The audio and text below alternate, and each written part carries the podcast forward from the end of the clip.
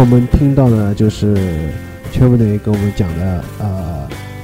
一家他家附近的琴行叫木兰。那么这家琴行他之所以放弃呢，呃，就是因为觉得离得太近，这样就是没有路上看风景啊，没有放松，这样他觉得要这样才能去学琴啊，他自己也承认这是个很欠扁的理由。那么接下来他会给我们讲的是华师大后门的一家琴行。呃，说到华师大后门呢，啊，三家琴行。说到华师大后门呢，我自己对那里比较有感情的，啊，啊，因为我大概在呃七年前吧，呃，就刚开始接触啊非主流音乐这块的时候，呃，去过那一次，那里有很多琴行，还有很多卖圆盘啊这种唱片各种碟的店，所以我觉得那里氛围不错，而且还有很多小吃。呃，再加上华师大本身的魅力嘛，所以我觉得那个地方相当啊有魅力。那么我这里就不多说了，那接下来还是听他来给我们大家讲一下吧。嗯，这个华东师大后面的三家琴行呢，呃，要说是怎么知道的呢，也要托也要靠我同学，我另外一个同学啊，他们家就是嗯住在华东师大就是后门的。呃，然后那天我去他家的时候，他说：“他说我们家后面有有家琴行，你要不要去兜兜看啊？”然后他知道我对这种东西比较感兴趣嘛，然后他也知道我和我另外就是前面说的那个同学的几就是兜琴行的事迹，所以他就这样子好心的呃跟我讲了一声，那么我就兴趣又来了，然后我就到后面去就是去去像淘宝一样开始寻了，然后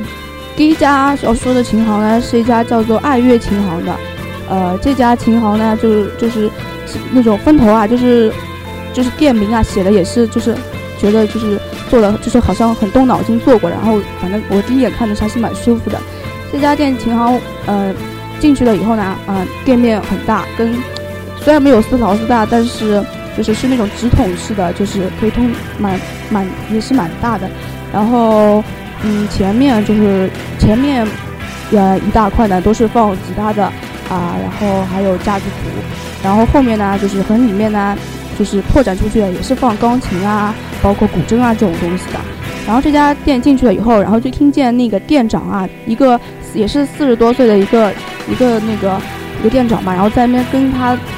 跟他像就是跟他这里面的老师在说话。然后他们说的内容呢，我无意间也听到了。他们说的什么呢？那个那个店长他说什么哪里哦会有一个什么吉他的一个。就是有点像交流会啊，然后，然后后来他说就是要组个，就是可以就是组个团了什么东西，然后他说叫他跟那个老师，估计他们是老老认识的那老相好那种，然后就是以前也认识的，然后他们在那边商量，他说他说我我弹吉他，你你去弹那个什么鼓好了，然后再说再去找一个人，他去他去弹那个什么贝斯的，然后后来他们在那边讲，然后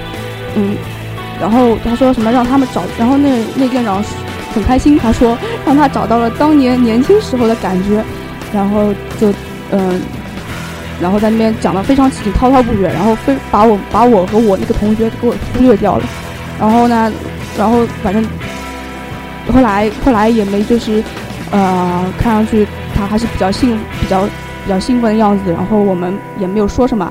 但是我观察了一下他这家店里的琴啊，就是古典琴。我这个，因为他店里面就是有古典琴嘛，然后我就看了一下，然后我觉得他这里的琴呢，就是做工，觉得就感觉感觉比较精细，而且是那种我喜欢的那种，我喜欢的那种风格，就是造型啊，还有包括嗯色彩啊，什么音呃那个那个看上去我都是就是感觉像像有。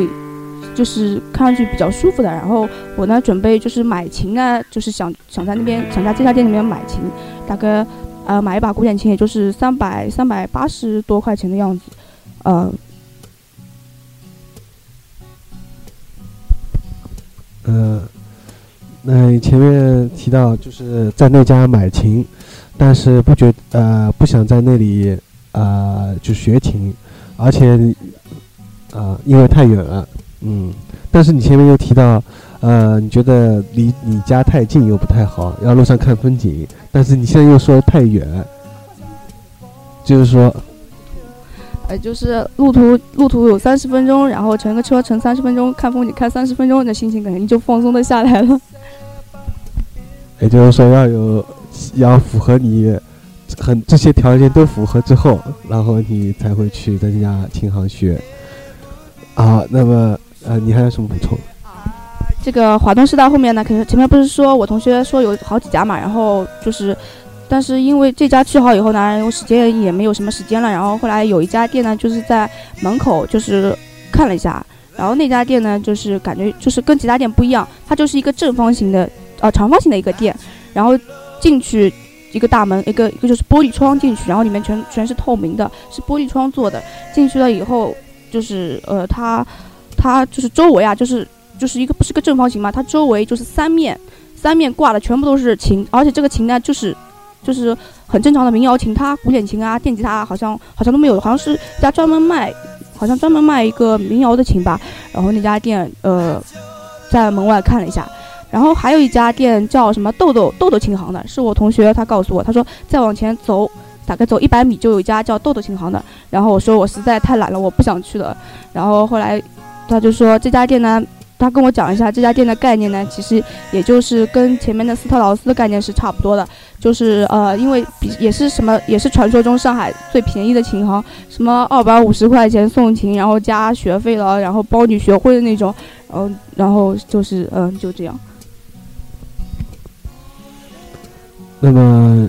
前面提到，就是。提到那个，我们还是把就是话题先暂告一段落。接下来讲一下我们要放的音乐是来自于 Hope of the States 的一首歌。那么这首歌你要讲什么？哦，接下来我们听到的呢是来自 Hope of the States 的 Black Amnestus。嗯，这首。歌呢，其实这个团呢，其实是非常著名的。我我想，不管稍只要稍微接触一下，就是欧美的非主流音乐的话，都会认识这个团的。呃，这个团这张这张专辑呢，也是在豆瓣上大受好评，不管是豆瓣上还是什么其他网站上面，都是大受好评的。那么接下来我们就不多废话，直接开始听这首歌吧。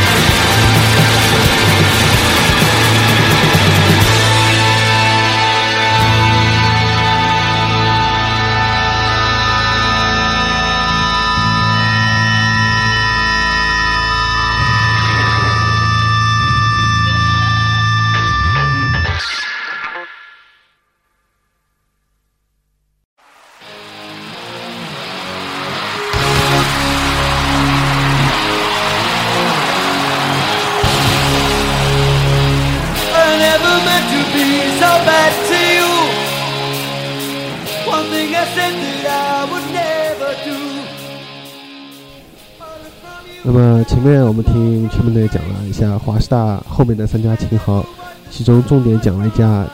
就是那家把他们冷落在一边了。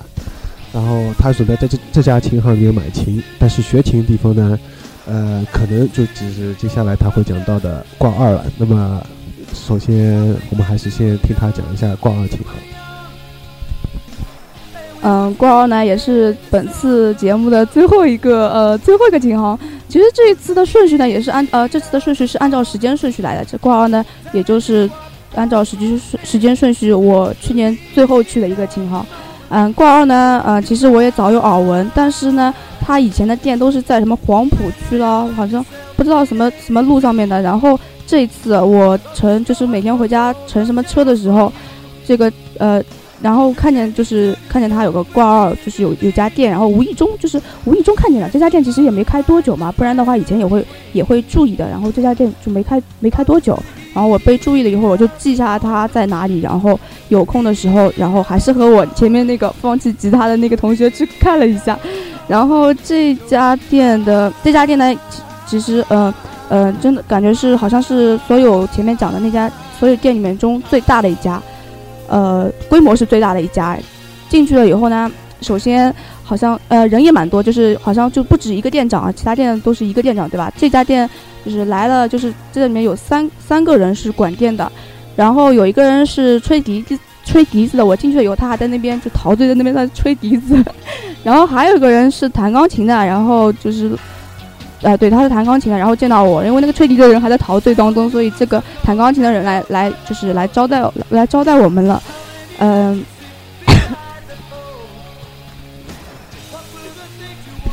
我这次这里打断一下啊，就是我想问一下，这个挂儿是在哪哪条路上面如何去？哦，在中山北路上面，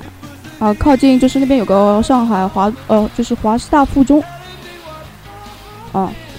呃，然后嘛，然后他知道我们的目的以后呢，然后就跟我们讲一下，就跟其他店也其实差不多，就是随便砍一下了。然后嘛，我在周围再随便再看一下，这家店呃分两层，下面一层这家店倒是很大方的，人家都是把钢琴放在最最里面嘛，因为很贵，然后怕怕被盗了什么的，对吧？但是钢琴嘛这么重也要盗也其实也不容易的，所以这家店呢，它就在门口啊，就门口就是平。平行摆着两辆呃两架钢琴，一架白色，一架黑色的啊，然后我都觉得，然后都觉得蛮漂亮的。当然，虽然是来看看吉他的，然后看然后看那个，不知道为什么就被钢琴给吸引过去了。当然，当然是不可能去学钢琴的了。呃，然后呃，然后哦，这家店就是后面就是有个小二，就是小小二层那种，小二层上面呢就是放的是嗯架子鼓，然后呃，感觉摆了好像摆了很多架子鼓。然后也没注意看，因为都看下面的两家啊，都在看下面的两两排的那个吉他，呃，然后后来这，后来知道我来意了以后，那个店长呢，他就跟我说，他说这里这这里呢，其实学的这家店，这家店门其实不是专门就是学吉他的，专门学吉他的呢，在就是往这家店出门以后往右拐，然后有一条马路往后面再走，大概走十。呃，不是十步啦，大概走五十步吧，大概碰到一个呃，另外一个就是小的琴行，那家叫那家是真正的琴行，它是那边才是就是像这家店面的分支啊，再去这里面去去学那个吉他的。然后呢，他派个人把我带到那边去，呃，把我和同学都带到那边去了。这进去了以后呢，啊，那家店明显比刚才那家店门小了嘞，小了很多。呃，就和一般性就是前面讲的几个就是正常点的琴行是差不多大小的。我不知道为什么就是上海的琴行呢都那么小，然后封闭式的盖在盖在一个这么小的地方，对吧？这也算大概算上海的一种文化了。据我所知啊，我有个无锡的无锡的一个网友，他跟我说，他们在他在他们无锡有一个好像一个专门的一个什么，不管啊，有一个专门的卖乐器的一个，就是一个呃一个商场，好像大概有三层那种。蛮蛮高级的那种啊，然后像上海就没有这种专门的是卖乐器的这种地方，都是那种小琴行啊或者什么地方才有的，哎，这点我觉得是很可惜的一件事情，嗯，然后我说明了来以后，然后啊那边的价钱我也询问了一下，那边价钱呢它是是和那个呃挂啊不是挂呃这个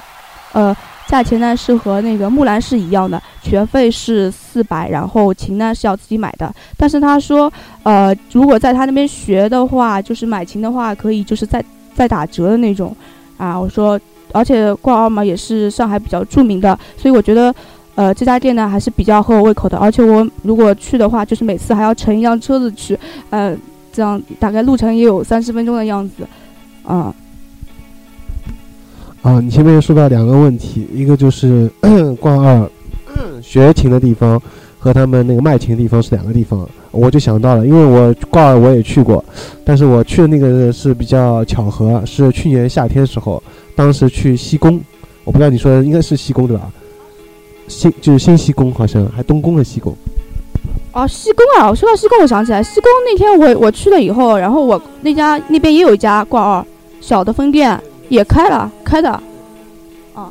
啊，那我说的那家挂就是那个新西宫那家，因为去年夏天我去西宫那边，呃，当时见呃几个成都来的朋友叫头发嘛，所以顺带就路过，我一直久闻其名嘛，我就想穿穿进去，穿进去的时候正好他就在路口上面有开了一家挂耳，也是店面非常小，然后进去我当时是问那个 Telly 有没有，然后当时呃进之前我就看到，因为它是落地窗嘛。可以看到里面一个老师在教一帮学生，然后都是很年轻，都是学生模样，围了围在那个老师旁边一圈，大家在学他学吉他嘛，应该是，而且是学木吉他。然后我当时进去以后，我就感觉他们所有人都在盯着我看，然后我假装先看了一下墙上挂的琴，然后他们盯了我一会儿，然后我再开始问老师，我说，呃，Telly Telly 有没有？然后理所当然那个老师就说没有。啊，然后我就走出去了，也没有再问一些什么，这就是我对挂耳的初步印象。呃，之后我就没有再去挂耳。然后接下来你就说到关于上海，好像没有这种大琴行，其实是有的，在叫通利，呃，是在吴江路那边，南京西路，南京西路就是那个地铁站嘛，那个出来以后就在旁边。呃，我是也是很早了吧，在九呃，在四五年前那个时候。每去南京西路时候就看到过，当时当时没进去。然后去年夏天的时候，我跟菠萝去呃去那个去那个就是琴行逛的时候，我们去了一下通力琴行。然后菠萝事先他已经去过通力了，他跟我说就是那边呃琴首先很少，其次卖的很贵，就觉得不太好。所以当时我是，但我还是跟菠萝再又第二次又去了一次，发现果然事实如菠萝所说，而且它里面几乎找不到什么营业员。我们想找一个人问琴也找不到，反正就觉得挺失望的。虽然说通力好像貌似是全上海最大的琴行，它就像你说的，好像有两层还是几层，反正而且店面面积非常大，嗯，品牌也蛮多，但实际上卖的很贵，而且呃没有什么人来问你，就没有什么服务员。所以就像你说的，那么接下来你可能还会去蓝手，对不对？嗯，呃，这个蓝手呢？这个男手呢，因为也是上海比较著名的一个就是琴呃学琴的地方嘛，所以啊由老高推荐一下，然后就准备去看一下啊。那老高有没有对这个蓝手有什么什么见解，或者是你是怎么认识蓝手的呢？我开始认识蓝手是在网上面，我当时去年的时候想学琴嘛，呃，包括买琴我都在网上查了一下，然后菠萝对西二，我们等会还可以给你讲一下西二。你去买琴的话，可以去西尔看一下，因为菠菠萝后来才买了一个效果器，还有他推荐他的朋友叫豆奶嘛，豆奶也是买了把木摇，呃啊，不是木摇是电吉他，呃，菠萝本来他他是菠萝倒是喜欢木吉他民谣的嘛，他喜欢像陈绮贞这种的民谣的，但他自己却买了一把电吉他，而你是喜欢这种后摇啊这种电的，但是却买了一把木吉他，挺有意思的。那么当时他们都就去了西尔，听菠萝他们讲，似乎西尔还是不错的。你去买琴的话，如有时间有兴趣的话，可以去西尔看一下。那么再说回蓝手，我第一次去蓝手的时候呢，呃，是去的五角场，五角场那家。蓝手在上海一共有三家分店，据我所知，总店最早第一家开在五角场嘛，也是店面很小，而且我当时进去，呃。是看到一个老师在教，呃，一个学生教两个学生在弹，呃，有一个在弹贝斯吧，然后他后面还有一个很小的，就像你说小包间，像简直就是非常小的那种。然后有一个人在那里边弹键盘是什么，反正给我感觉还行吧，就是好像音乐氛围还不错，大家都在练。然后就问了一下，是个老头嘛，就问了一下他啊学费问题，说三百块钱，反正会学会弹一首歌吧，包括你视谱啊什么的，技巧啊什么和弦乐理也会讲。然后当时就觉得行，那就当场交了学费。然后第一节课就开始上了，但是没想到原来教我那个老师呢，就是蓝手的创办人。然后这个人呢，其实他是学他的那个强项是呃布鲁斯的，他好像而且是很有名的，不仅在上海，在华东地区，整个上海啊，整个中国都可以说弹布鲁斯是排前前几名的，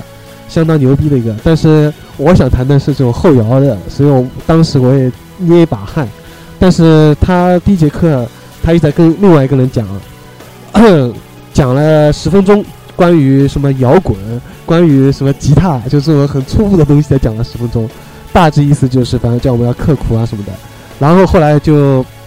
跟另外一个学生叫他翻翻把那本书教材嘛，翻下来，翻到第几页第几页，然后就跟那个学生让他弹一段那个怎么样，就是调音嘛，用那个吉他来调音。结果我我们就学调音学了十五分钟，结果什么都没讲，我一上来就懵掉了，调音。他跟我讲什么五弦六弦什么几品几品，我还在我还在想品和品和弦是什么一回事，情，他就跟我跳到后面了，所以当时就懵掉，懵掉以后，然后他突然不声不响的，他终于想起我了，他说：“哦，你是初学者，什么都不懂嘛。”然后他他就一个人跑到那个台子上面，就自己拿随便拿一张纸，拿一张笔，在那里蹭蹭蹭蹭写了十分钟，写好十分钟以后扔给我了，然后上面就是写的是音阶嘛，哆来咪发嗦拉西哆。还有一个什么，就是爬格子的一个方法，就是很基础的一些东西嘛。然后我就盯着那里看，因因为我自己看不懂啊。然后我又不好意思问，然后就这样过了大概十五分钟，就真的如同，就是怎么说那个形容，就是那个如坐针毡嘛，就是挥汗如雨。就是我在想，我是不是要告辞了？但我有点不甘心了。这时候老师就问我，就说还有什么问题吗？什么的。然后我就终于说，我说，哎，我说其实我这个好像看不太明白。啊，他说，哎，这个很简单啊。然后他就跟我。稍微讲了几句，然后我又琢磨了一下，哦，然后我终于琢磨通了。那时候感觉特别开心，就好像你憋了很久，终于那个，终于一样。所以说，这就是我对蓝手的初步印象。第一节课就是说，其实只上了十分钟。然后后来因为离我家实在太远，因为那时候我住在南上海南站，所以我就换在了那个，换到了我家附近，是在华东理工，他就在华东理工还有一家分店嘛，在那边学。然后那里呢是一个老师呢，挺年轻的，看样子呢比我还要年轻五岁。后来我问了他年龄啊，确实很年轻。然后他呢，呃，就是每一节课也只讲十分钟，其实，而且这十分钟都是在讲，每次就讲一个基础的练习手法等于，然后我也我让我抄下，让我回家练习。然后连续的这样上了快有十节课左右，呃，一直没有连和弦、技巧、乐理什么都没有讲，急死我了嘛，但是不好意思问。然后等到就是我最近的一节是在春节之前啊，春节之前去的，一月份去的。然后我终于忍不住，当时问他，我说什么时候开始教技巧啊，就乐理啊什么东西？然后他就是说，呃，因为我的基础还没有打好嘛，他觉得我基础还没有过关，所以他意思让我，他说，但是他说你既然提到了和弦，那我就来教一段摇滚和弦了了，是所谓摇滚和弦，然后在那里秀了一段，就是非常典型的那种，可能你说的就华丽金属，就很快，而且那种很重的嘛。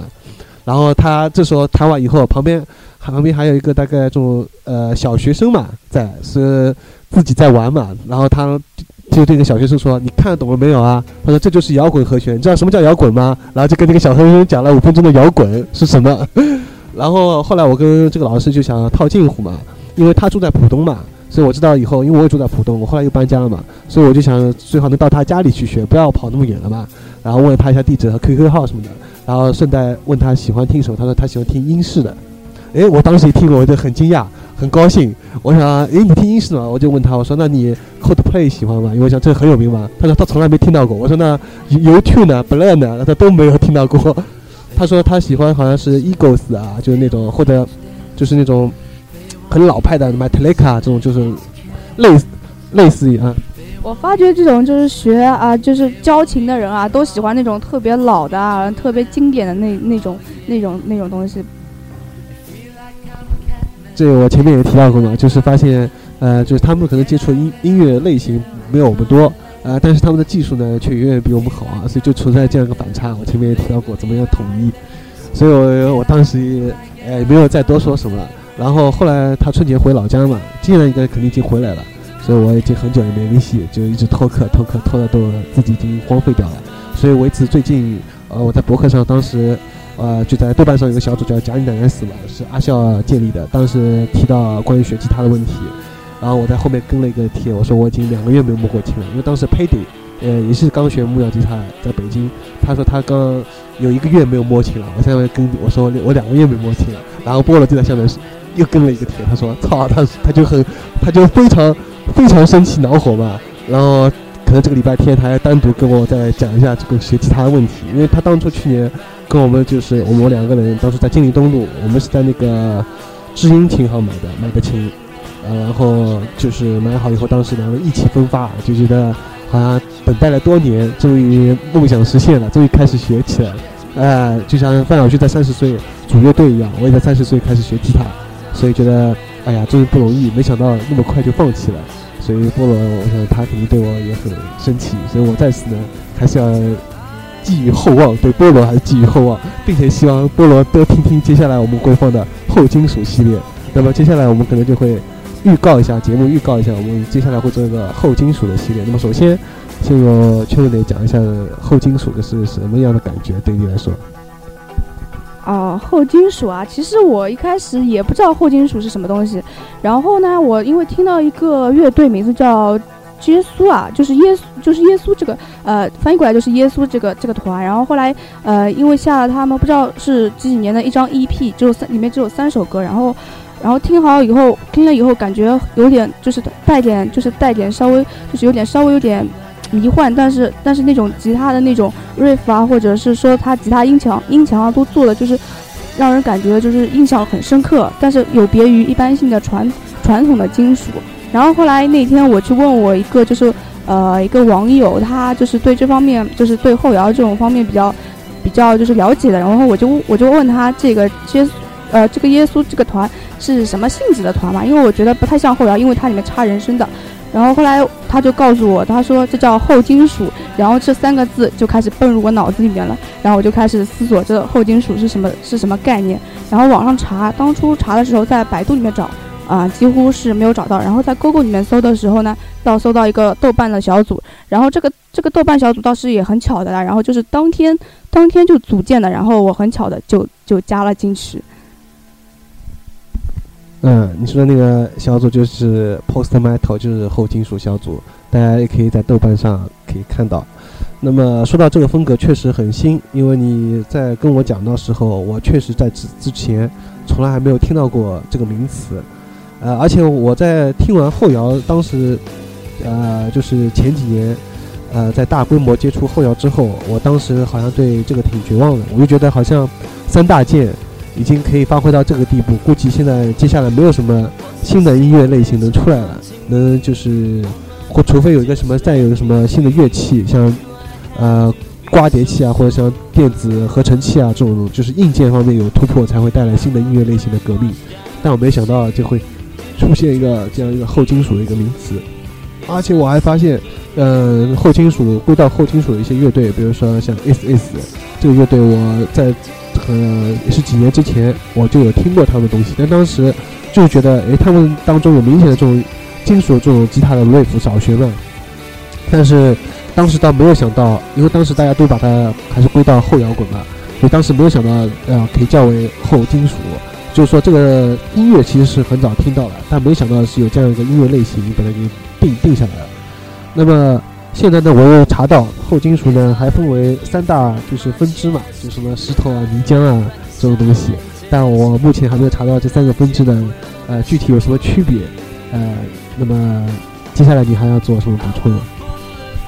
我在我想补充的是，不知道老高为什么能把一个好好的琴行扯到后金属扯得那么远，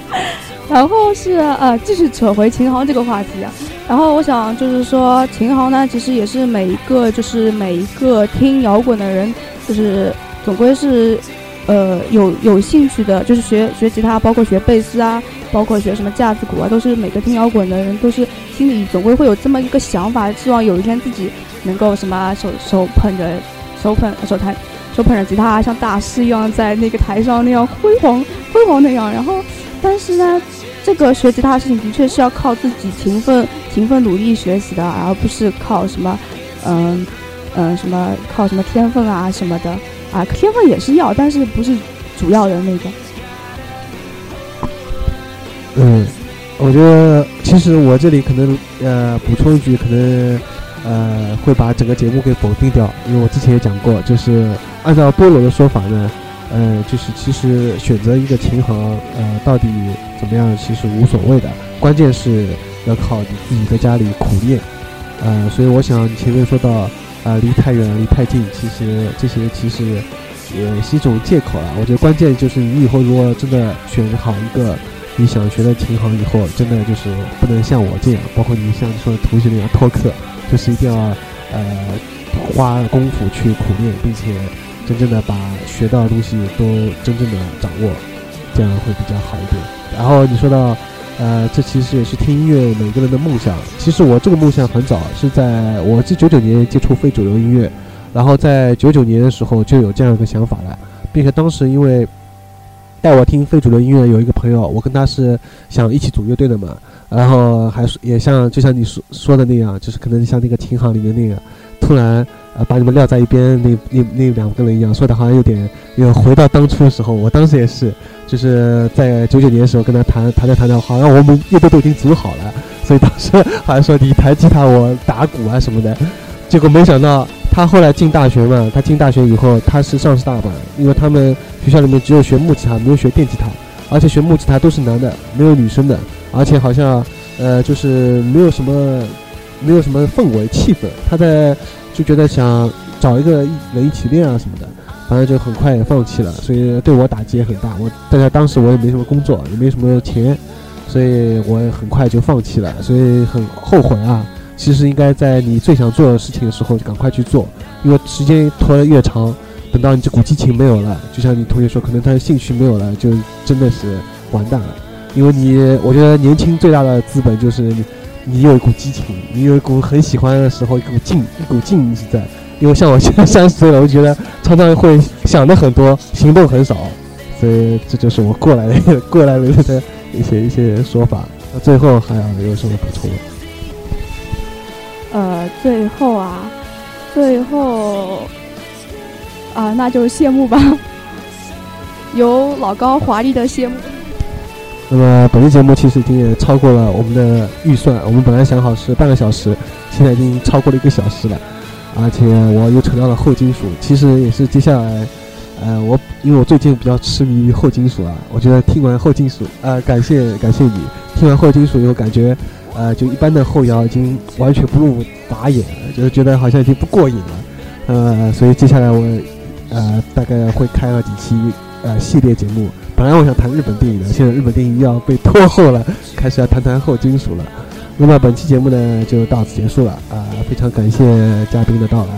那么最后，千木队还要给大家说声再见了。呃，这个是肯定要的，呃。那么祝各位有志之人有志者事竟成吧，嗯，那祝我哦，祝我那个学吉他之旅能够赶快，就是找一个好点，呃，这不是好点的地方，就是找一个琴行能够赶快就是结束这种寻找寻找琴行之那种那种感觉了，然后赶快找个像归宿吧，也可以说是归宿吧，啊